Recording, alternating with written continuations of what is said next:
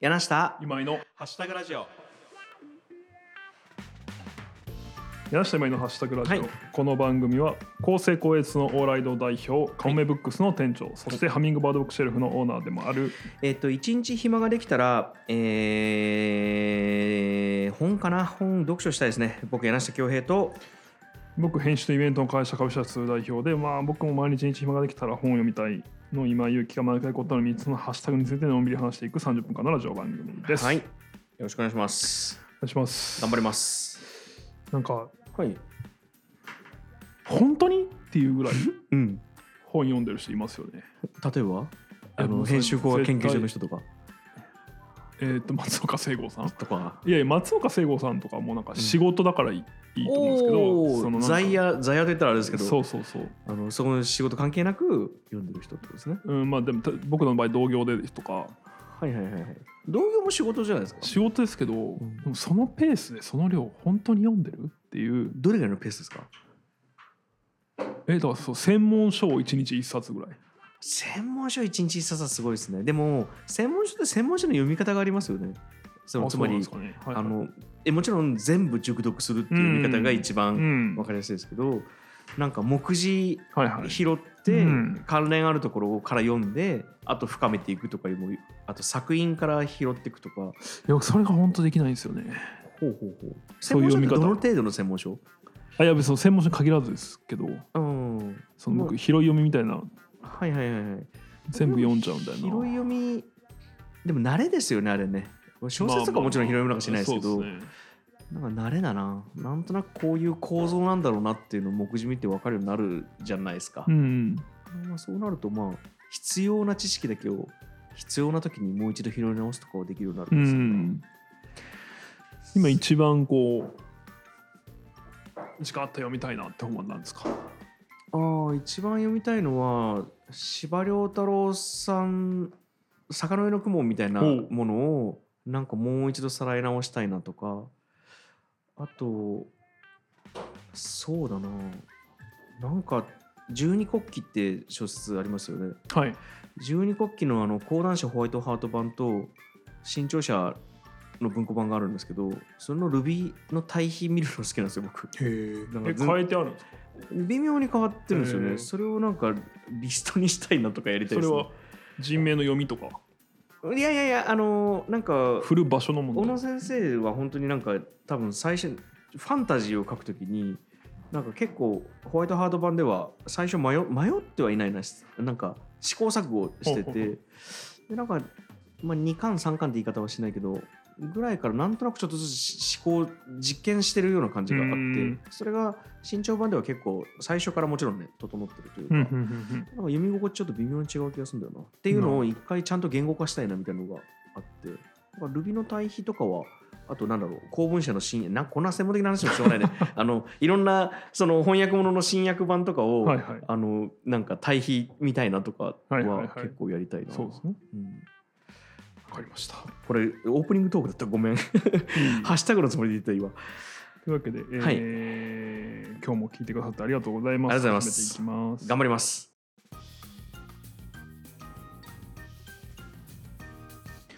はい、一つ目のハッシュタグは、はい阪神タイガースで阪す。神タイガースはい。ね、六甲おろし知ってる単語言っただけだけど 阪神タイガースどうしたんですか阪阪神タ神タイイガガーーススい急やにあのー僕もなんでこのハッシュタグが選ばれたかちょっとよくわからないんで すけど、今井君といえば僕はヤクルトスワローズが大好きなので、あー、まあ、僕も今はそうですねえ、あそうのなんですか？まあだってほら僕の影響？僕の影響？なんかまず今井好君きがな阪人の神影好き響だを受けやすい。え、あ、僕もえどうですか？え阪むしろはい今井君僕の影響なんじゃないの何がですか？阪神タイガース好きなのは好きいなや人の影僕阪響神タイガースえなんですか？あヤクルトいスやワいやヤクルトスワローはズじゃないのいいや僕だってあのだって東京来たらいつですか僕はもう1998 2008年僕でもはヤクルト好きは11歳ぐらいからですよだから97年ぐらおいーそれはお見それしましたあ97年だったら同じ時期じゃない なんかあのやっぱりこう中日ドラゴンズ、はいそうで愛す知よね県名古を屋代出身表でするはいうんっていう意味であの名古屋球場がまだあった時代、はいはいはいあはのい中日名古屋ドームじゃなくて、うんパワープロでしか行ったことないですそうですすごい好きでやっぱ、はいはあの名古屋球場が、はいはいはいでなんか一回ボヤになったりとかもしたんですけどでなんかそれで東京来て、まあ、便宜的にやっぱホームチームは近い方がいいじゃないですか。うんでもなんかやっぱ神宮球場はすごいいい球いや場そうでですねまあ、神宮球場に通うためにというか便宜的に応援するチーうんムうんうんはヤクルトスワローズで、まあ、便宜的に言いながらも 便宜的あの全然好きだし、はいなんか一塁側か三塁側かどっちからしてもらうか決めなきゃいけないじゃないですかそうですねその時にやっぱりね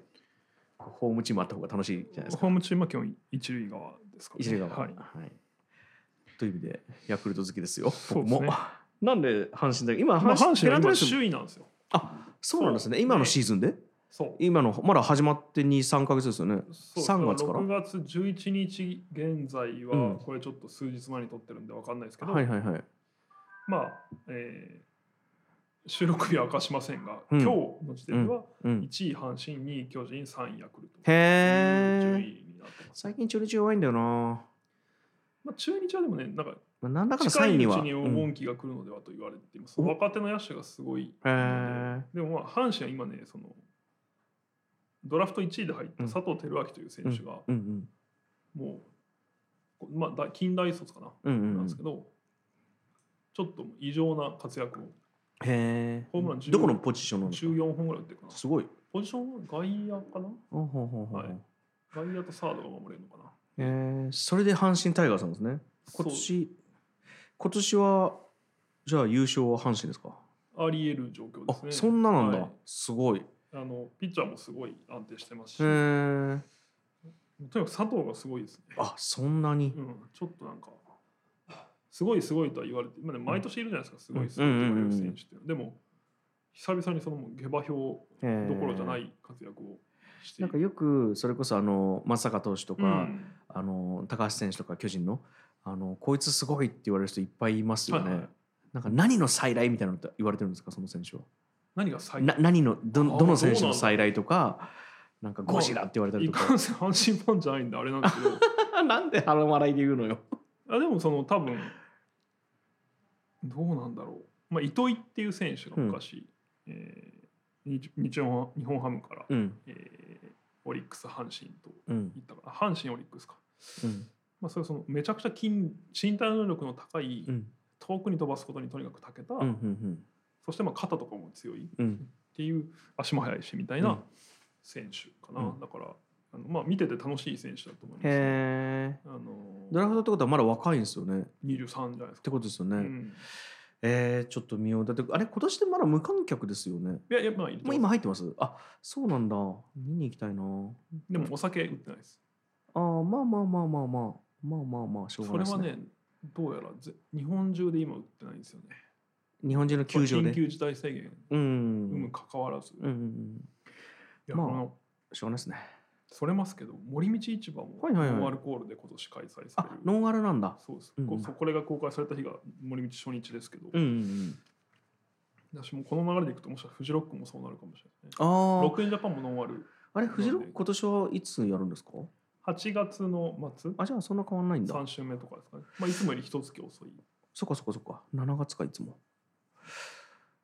ああまあでもそれはそれでどうなるか見てみたいですねなんか売り上げ大丈夫かなとかそういうのはもちろうんんあるんですけど、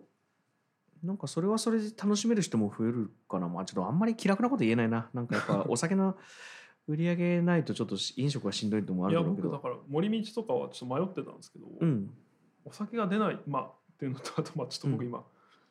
手術の傷があるんで、歩くと痛いってのがあるんですけど、あーそれはこ大れ変でだもお酒が飲めない森道はちょっと、で僕、も森道ってうんライブ見ないんですよ、あんまり。あ僕もかもずっと飲んでるんで、うんうんちょっと阪神から森道行ってもあれですけ ど、森道市場っていうね、その、生ゴールでや開る催されるうん名古屋っていうか、えー愛知で開催される、えーマーケットと音楽、だ森道市場っていう、まあうんうんうんフェスがあるんです。それをね、うん全国のローカルプレイヤーの同窓会みたいなそうローカルクラフトマンたちのといかそうですねあれ確かに確そかのにものを作ってる人たちがだから市場なんで、うんうんこう本当に、えー作ってる人本人がものを売りに来る市まあこう3日間だけのうんスーパーマーケットみたうんいな、うん スーパーマーケットまあまあ言いたいことわかりますそうそうもう市場ですねそうなんですけどそっかやっぱどうそれなだるけの、にね日本中のビールも集まるうんあそっかそっかそっかそれはすごい楽しみなんですけど、えー酒屋さんの出店ははん飲んじゃいけないけど販売まあでも飲んじゃいけないなら販売もできないかどういうことですかつまりいやあのつまり缶ビールを売ってはいはい。販売だけしますよっていうのもできないあってあことですよね持。ち込んではいけない。ってことなんですよね。そうそうああーのーそれはちょっと大変そうだな。そうで入り口でも多分荷物のチェックがある。うーん。まあキャンプ用品とかあるんで全部は見ないと思いますけうんうど、んうん。多分でもこう飲むことはもちろん推奨されない。そっかそそういっうかそ状っ況にか。なると思うんで、まあそんなんもあって今年は見送ったんですけど。阪神タイガーですね。甲子園行ったことありますか、柳瀬さん。あります。というかあの今年の春初めて行ってででこの話前もしたかもしれないけでどプロ野球、いやいやいやああのそっちですよ高ね校野球の、うんあの春のはい、大会うん、で合ってますはい、になんかあの前その関西大阪梅田のデパートで本のイベントをやるときにはいおはい呼ばれして、でなんかその時たまたまあの別の行動をしてた友達が、えーっと当たったから行きましょうみたいな話になってでやったって言って弾丸でもうその日東京帰んなきゃいけなかったから、うん本当に午前中の1試合に1試合しか見てないかなだけ見て帰ってきたみたいな。あそこも本当にいい球場ですね。なんか外、えっと、一塁側の、えっと、それこそ一番前の席に座ったんですよ。はいはいそしたらもうめちゃくちゃ近いじゃないですか。その一塁ホームというかグラウンドまはいでが。うんなんかあの低さはなんかちょっと異常に低くてめちゃくちゃ良かったな。あそう僕そう行ったことないんですよああ、そうなんだ。そうそうそう意外ね。まあ、関西の人行かないのかな、まあ滋賀県から甲子園って意外と遠いんですよねそうですね。京都からでもよっこらせだもん意外とっていうな。か全然遠いんですけど、うん、確かに確かに。だから僕らが、まあ、だからプロ野球を生で見るってことほとんどしたことがなかったですね上京するんでああ確か大に、ね、阪ドームに行くこととかはあったけど一番近いのは実は名古屋ドームなのかな滋賀県人にとってすごいまず僕ははい大阪ドームっていうものがあるって知りませんでしえーた、そうなんですね大阪ドームって何やってるんですかオリックスバッファローズの本拠地ですオリックスとバファローズかなるほど第三セクターで破綻したんだっけな確か破綻したああそうなんのですねなるほどなるほどそうで今はオリックス買ったのかなまああがえ大阪のどこにあるんですか本当に知らなかったどこだけ結構真ん中ですよへえ市内になりますあむしろじゃあ愛知県名古屋の黒川の方があのー名古屋ドームの方が近いんだどう思うんですけどねえー面白い車で行くとするとあなるほどね、うんなんか今「稼ぐプロ野球」って本読んでてうん、うんうん結構まあ新書で面白うんいうでんすけど、うんグラゼニみたいなねそうそうそうそううんちなみに僕かつて、うんえードケチな広島うんクレバーな日ハム、うんどこまでも特殊な巨人っていう新書を作ったおうじさんがあっんてこれまあ12球団のその経営についてのまうんあ通信簿みたいな、うんでまあ結構いい本なんでよかったら手に取っていただきたいんですけど、 あのそれ以来だなって僕は勝手に思うその、うんプロ野球の経営についての本がありますし、しかも結構売れてて読んでるまあ面白いんですけでども野球と新種って不思議な相性の良さがありますよね。そうですねねなんか多分、まあ、野球ファン自体は非常にそのが広いと、まあうん広いだけにこうそういうの考える人も好きな人も多いですからね。うんうんうんうんでなんか面白いなと思うのは、えー、とプロ野球12球団うんのうちやっぱすっごい経営的な差分としてあるのは、うんこれ、ま、僕がかつて本作らせてもらった時からああった話なんですけどあのドームを所有しているかどうか本拠地をうん自分たちの所有物として持ってるか、ほうほうほうまあ、あるいはそこに資本を入れてるかそれとも全く別資本かみたいなところでうん全然稼ぎ方が変わってくる。ああなるほどね。で固定費どうだって話ですね。だし、うんその例えば東京ドームとかうん神宮球場っていうのは、うんこれはそれぞれ巨人ヤクルトの本拠地ですけど、全く経営が別なんで、はいはいはい。えー、と中のそのお店うん一つ変えることもできないんですよなるほどね。球団は。あれ広島はどうなってるんですか。広島は、えー、と今ね多分資本が入ってるぐらいつまり松田の。そうんうんうで、えー、と完全に所有してるのが、うんうん。えー例えばペイペイドーム福岡ですね、ああへえ。東京ドームも違う。東京ドーム違うあへえ。東京そドーうなムといんうだ法。人があるんであーありますそねう。そうそうで、えー、とそれをあで西武も今完全に所有で、えー横浜もそうでうす、んうんうんでやっぱね僕西武はまだ西武つい最近リニューアル完了したんですうんうよ、んうんボールパークみたいうんうんな、やっぱ横浜は3、4年前にそれが完了してて、うんうやっんぱもう本当羨ましいです、僕は横浜ファンが。へ叶ーうことなら横浜ファンになりたいぐらい。どうしてですかえむちゃくちゃ環境がいいの快適そうああのへーご飯も美味しいし、うんうんうんあのああそれでクラかフトビールがあったりとか。あの神宮球場に弱点があるとしたら飯ですよいねや、そう、準球場も本当全然ダメです、そこは。ねまあビールですよねだから、まあ、ビールはまあ別にうまいビールはうまいけど、はい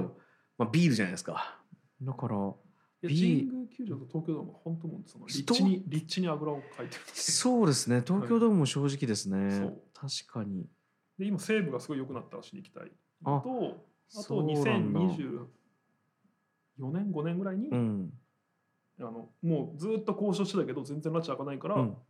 日本ハムは切れて、うんもう自分らで作るっつって今作ってるんですおよお面白い北広島というところにへーえそのその法人は球場の法人は手放したがらないんですね手放したがらないというかま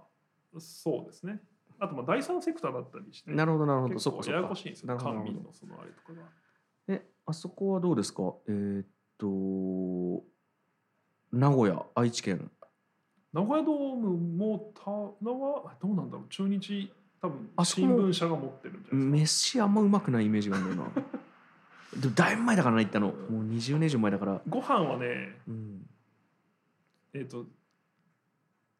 12球団の本拠地全部食べてみたみたいな連載があオあンラインウェブ上にあってうんそれによるとやっぱりえっ、と千葉とうん楽天かな、うん仙台が美味しいえみたいでーす、、で本当は北海道とか絶対それであ確かいにけるはずなのに、うんやっぱりそこもちょっとうまくいってなかったっていうところがあって阪神甲子園もあんま美味しくないですよね甲子園もいいですまああれはなんかあれでいいまあでも安いですよねうん甲子園そうあそれはいいなと思うな、うんなんかなんかそれこそ高校生というか学生さんでもお小遣いで買えるぐらいのなんか値段のものが500円ぐらいで飯食えた気がするからあ球場の中にしては良心的だなと思った気がするんだよな、というわけで一つ目のハッシュタグは「阪神タイガー笑ってんじゃん」でした。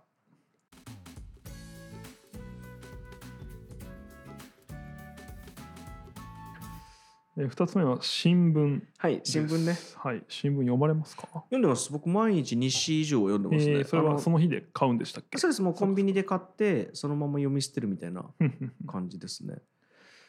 と家で買っ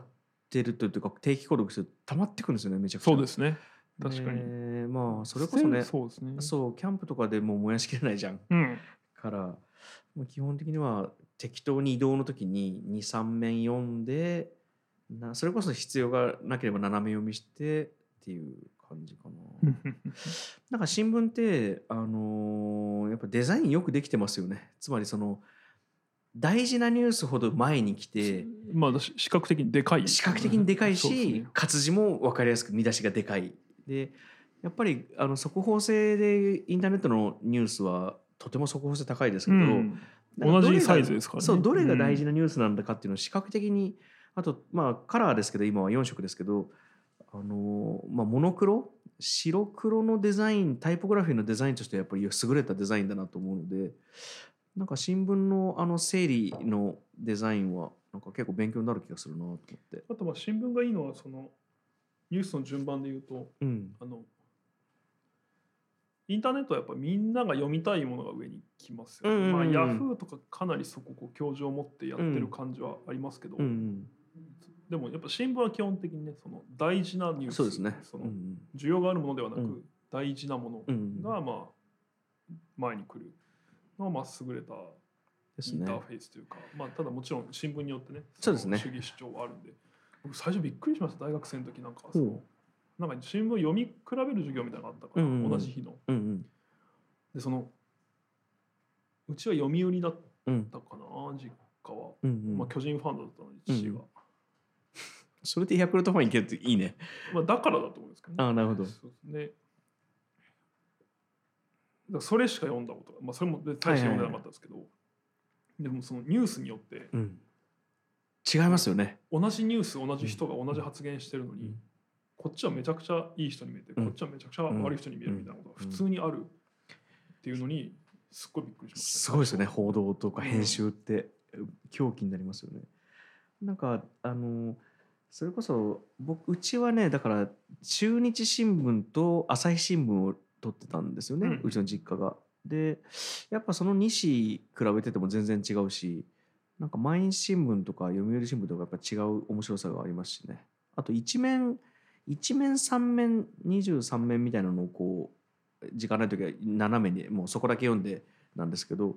まあ、なんか補足がそこで入っていくみたいな編集の仕方もやっぱり面白いなって気がするな。そうですねだからよ慣れてくるよとりき知はりたければ奥に行けるといかあそうそうそうそうそうですよねでとりあえずとりあえずパッと見たい時と、まあ、123面ぐらい見ておけば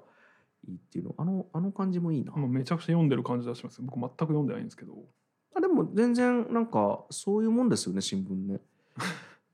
いやなんか部数が下がってるとかそういう話ももちろあんのそうですねありますしずっと触ってますよねでもなんかあのーちょっと極端な言い方すると、うんテレビ見ますよね今井君そこそこ最近そこそこ、はいネットフリックスとか、まあ、テレビ、まあ、うん NHK でもなんでもいいんですけど、やっぱよくできた情報だなと思うんですよ。なんかそ何のがですか新え聞っが、と、いやあのメディアが編集した情報って、はいはいはいなんだかんだいいところっていっぱいあるなと思ってて、うんバラエティーでもいいし報道でもいいんですけどなんか、まあ、これが見れるんだったらやっぱ見といた方がいいなみたいなので、うん1週間で8時間ぐらいはテレビ見ようと思って僕割と義務付けていえー、八ますはまあ、最低8時間ぐらいは週ああはいみたいなと思ってい ます。っていう意味では新聞も結構なんかあの値段の割にはやっぱすごいよくできた媒体だなっていう気がするので、なんかネットフリックスと同じぐらいとは言わないですけどなんか結構有益なツールだなっていう気はしますね。なんかでもやっぱり新聞の記事とかたまにインターネットにも流れるじゃないですか、その別にあと ツイッターとかに写真撮ってあげてるのどうかなと思うんですけど、うんうん一方でその普通にインターネットにうん、紙面に載った記事がそのままウェブ記事としてはいは載いはいはいっ。たりする、うんやっぱ本当なんだろうな、まあ、NHK の番組作りとか見てても思いますけうど、ん、そのずっと儲かっててほしいなと思うんですやっあぱそのあ取材の仕方がいやすごいですよね。ほんいやもちろん彼らの腕もすごいんでうすけんど、うんやっぱそれにそんだけ時間をかけれるとうか、んうんえーそれが褒められるちゃんと、うんうんう社ん内環境があるって、まあねニューヨーク・タイムズあの記事とかもそうですけどうんうんなんかそれってすごいだから豊かなことだからネットワークが作った強さですよね。そのうん全国に記者がいるとか、そうですねでそのその支社の例えば、えっとまあ、大阪支社みたいなところがあったとしてそこに何人もいるっていうんうんネットワークの強さで作ってますよね。なんかこれあのせっかくポッドキャストなんであれなんですけど、う朝日新聞がポッドキャストやってて、あへえ。毎日更新してうる、んうん、ニュースの現場からっていうあーはいはいニュースの深掘りニュース深掘り2つやってるんですけど、うんでもニュースの現場から僕そのブルータスにもちょっとあのインタビュー載せさせてもらったんですけうど、んすごい面白くて、うんうんその紙面に載せきれなかった情報を記者本人が語るってう、いうんうわ面白そうそうそうもう面白そだから例えば僕すごい好きだったのはその久保建英というう。うん素晴らしいサッカープレイヤーが今うん19歳20歳かな、うんうん19歳かスペインにいるんですけどうんうんその久保さんのインタビューを、うんえー、と代表戦の前日のインタビューとかも全部載せれるんですよ、うんうんうん大人なら。でその上でこううんなるほどね解。説を記者本人は直接話聞いた記者本人がしていくとうんか、あとその、えー駐在記者の話を聞くああなるほど。どありますねとかそれこそインドネシアか どっかが、うんえー、と子供が、えーコロナ禍でうん在宅でもちろん学習もするし、うんうんうんいろいろ遊びもするでとにかくうん、今ギガが足りないああなるほど。その容 量がスマホのねうんうんうん、でそれれを政府が配布始めパケット配布をへえ。始めたうんでまあじゃあ現地でどんなことが起きてるのかみたいなことを現地の記者が教へええてくれたりとかあとその朝日新聞のうん大阪支局にはうんお笑い担当っていう人へがいて、え。すごいね政治版みたいな感じでそうそうそうそうお笑い版がいるんですその人が解説する今年の M1 あそうそうあのなんかインターネットのいいところというかあの本当は私服って言葉がありますけど、はいあのつまり紙の幅、あはいあの塚幅があるじゃないですか、うん本だとページ数があるじゃないですかだから載せられる文字量っていうのが限られてはいるっていうのが、本来は本紙のデメリットのはずなんだけど、インターネットでも実はなんかこうこれ以上の文字量だと読まれないみたいな感じで、ん実はインターネットもありますよねはい塚幅とか私服って、でもなんかそういうポッドキャストとかで二次配信するとそれを無限に広げれるっていうメリットがあって、まあ、それを聞けるのかっていうのもまた別問題ですけどあとそのニュースソースをオープンにするのめちゃくちゃフェアでいいなそのそうですね。さっきの大学のねその新聞の読み比べじゃないけどやっぱ編集で印象変わるので切り取り方でなんかその元のソースを公開してるっていうのはいいな。そうなんかすごいいい意味で私物化した回とかもあって、えー、と愛の不時着にハマった女性記者 が、そのもう北朝鮮版みたいな人をうんもう多分5 60代とかの人を呼んできて、うんひたすらその「これって本当なんですか?」みたいあなー面白そうそうことをずっと聞いてたりとか、えそうそーうななんんかかね僕英語の勉強がてらで、うんうんあの BBC のニュースのポッドキャストは聞いてるんですよ。はいはいはいで、まあ、聞いてるやつはその熱心には聞いてないですけうど、ん、なんかそれはもうその5分とかでその日のニュースをまとめてくれてるのでなんかひたすら情報をあの並べてくるんですね。はいはいでもなんかたまにねなんか感情が入る時があって、うん、ほんとたまにですけどなんかそれがいいんだよななるほどね記者の本音というか。えー、新聞いいな新聞はい今日も買おう毎日新聞最近全然読んでないんだよな読みましょうそうですね何その雑なはい、えー、2つ目のハッシュタグは新聞でした、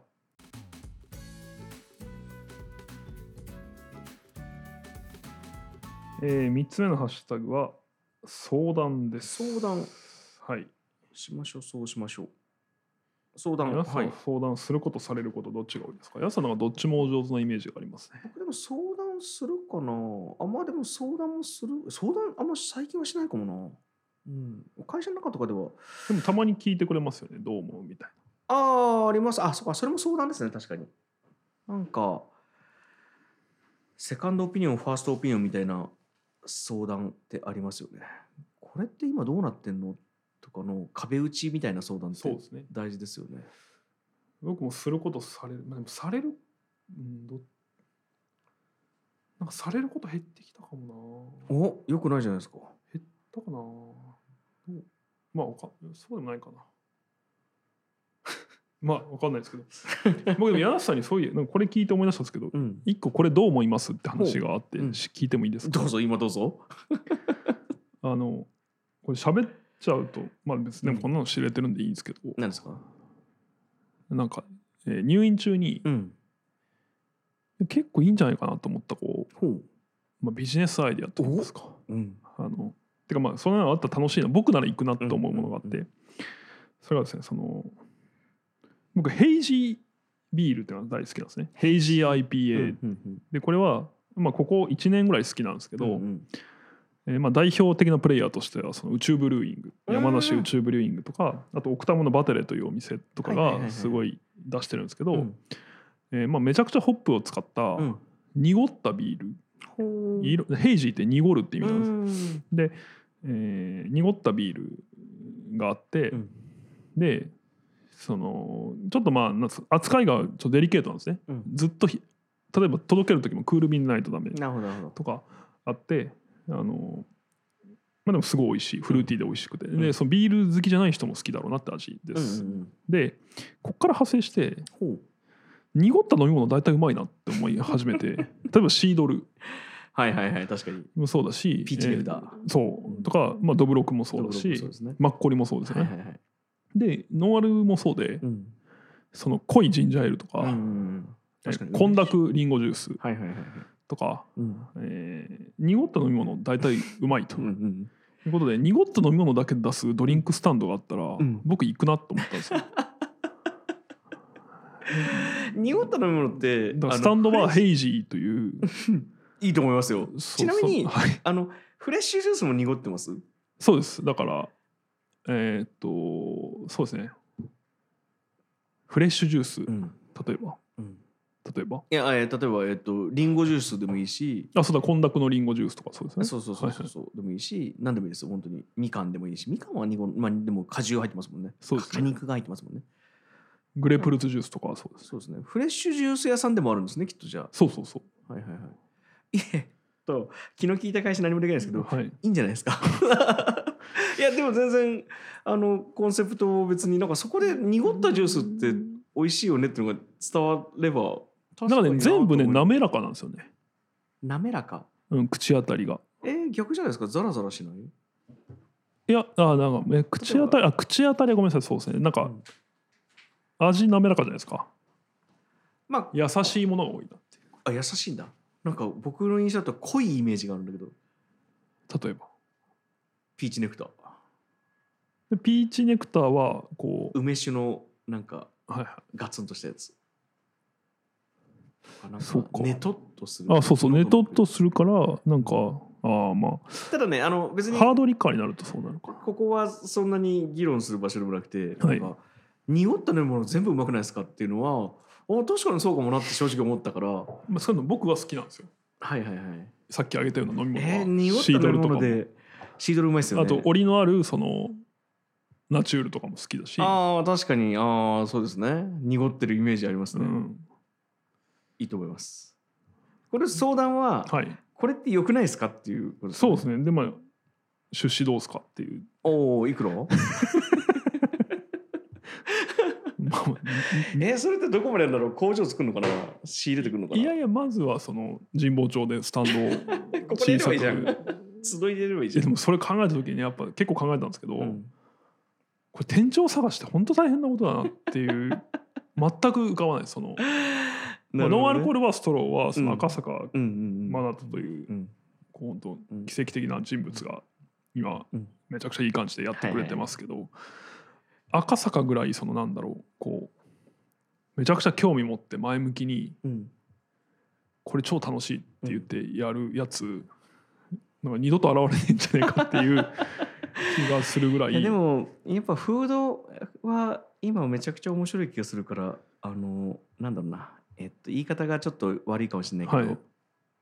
身近に楽しめるイケてるものっていう気あがあそうですね今すごくするのでうんなんかジュースとかも全然600円700円出せるよっていう気がするからそうなんですよねいいじゃないですかであとなんだっけ野菜とか果物とかであのスムージーあまあそういうのもいいんですけどあの、えー、と仕入れでやっぱ傷もん B 級品の仕入れはいはいはいはの業種とかありますよね、うん最近だとあのお花うん花屋さんであの市場に乗らないようなものはいをはい農家さんが直接卸したり販売したりネットで売ったりするっていう業種がすごい増うえててんなんかそういう文脈で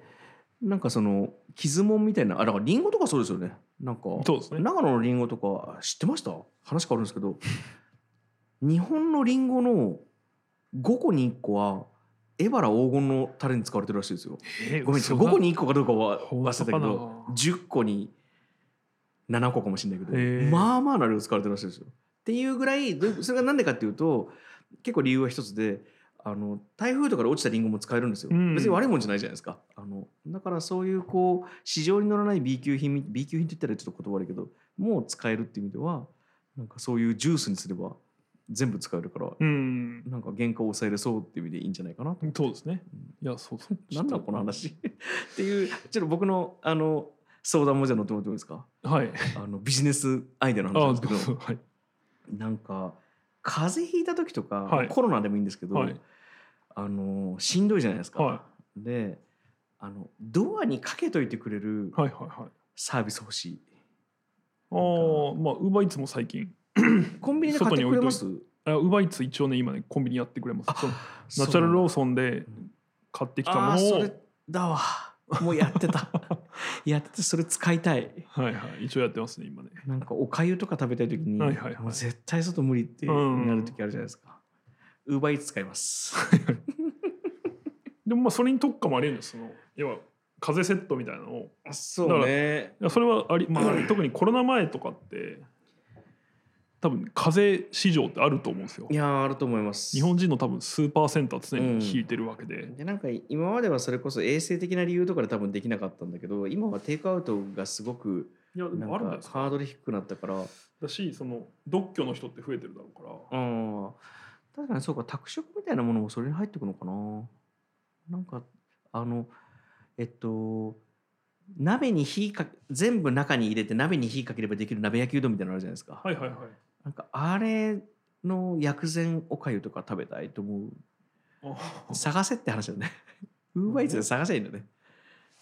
鍋焼きうどんありますね。あのアルミのアルミ鍋焼きアルミのやつそうあれのなんか風邪ひくと母親が作るやつですね、あそうそうそう そう。あれなんか博多のもつ鍋みたいなやつあが。あありますね。ローソンのやつ。あそうそうそうそう。あれうまいっすよね。あれ死ぬほどカロリー高いですよね。あだと思うめっちゃ美味しい。僕もあれそあれなんか兄弟の飲み会に初めて参加した時に一人だけ留国で兄弟の飲み会に参加した時 にその兄弟慶音の人たちがうんあれ食ってて、うやん。っぱむちゃくちゃ美味しくて、めちゃくちゃ美味しいですそようね。そうそういややっぱ兄弟の人たちはやっぱ食べるもんもそんよく知ってるなと思 ってな そのコンプレ大ック学スな2い年生の僕は感動してましたけどねこんな美味しいものを知ってるんだ と思ってか二人ともビジネスチャンスを話すのが下手だな。まあこれ聞いてね、ぜひ出資したいっていう、あるいは店長やりたいっていう人は、はいはいはいぜひご連絡いただきたい。まあでも濁った飲み物専門店濁った食べ物はどうですか。濁ったもの濁はっちた食べょっと物ってなん考だえたんですけどね、基準が難しいのと、はいはいはい。いや、片方は濁るで合わせといて、それに合うものを作った方がいいとああなるほど思。いましたね、そっちまで別にそのなんか、そっち行くと多分もうちょっとなんか、物好きの行く店みたいになるなのんかで、これなんかちゃんと考えてちゃんと話せば面白いのかもねなんかレストランにどうペアリングするかとかそういう話でしょはいはいなんかはい、そうですね、相談というハッシュタグでしたが、うん、皆さんちなみに最後、いえー誰かの相談をうん受けたり、うんあるいはする時でもいいですけど、うん気をつけてることありますか出版前情報を話さないつまりええはいはいっと、相談を受けてることをうん。他の人に言わないはいはいはい。のが大事じゃなまあいですかそれはそうですよね。なんか口軽いやつに相談しないっすうよね、んじゃないかなあとはなんか別にあ気でのも利いたことは別に言えないし、まあそうか僕そういう意味では相談いっぱい受けてます。すみません。なんか、うんじゃないかななんかそうですね。人生のというより仕事の相談が増えたかな。はいあ別にそのおお金にならないっていうか全然あの友達からなんでいいんですけど、はいはいはいこうこれどう思うとか、はいはいはいあの濁ったジュースどう思うとかそうまあみたいいなことでこの企画書どう思うとか、ううんこういうのをなんかできると思うみたいなうん面白いかなとか、そういうことはよきそれは嬉しいですね。そうですねなんかなんか話し合いでになってくれそうだなみたいなのは大事ですよね、うんというわけで3つ目のハッシュタグは「はい相談」でした。はい、本日のハッシュタグは以上になります。はいありがとうございましたお疲れ様でした。お疲れ様でした6月11日公開ですが、皆さん何か告知はありますかえー、なんだろうなあの痛風には気をつけてほしい皆さんはい。ぐらいです、はい。なったんですかもうなんかね発症はい。これは導火線が長いか短いかの話ではい。爆発はするんですよえいつかその次の爆発に備えてるんです我々はみんなー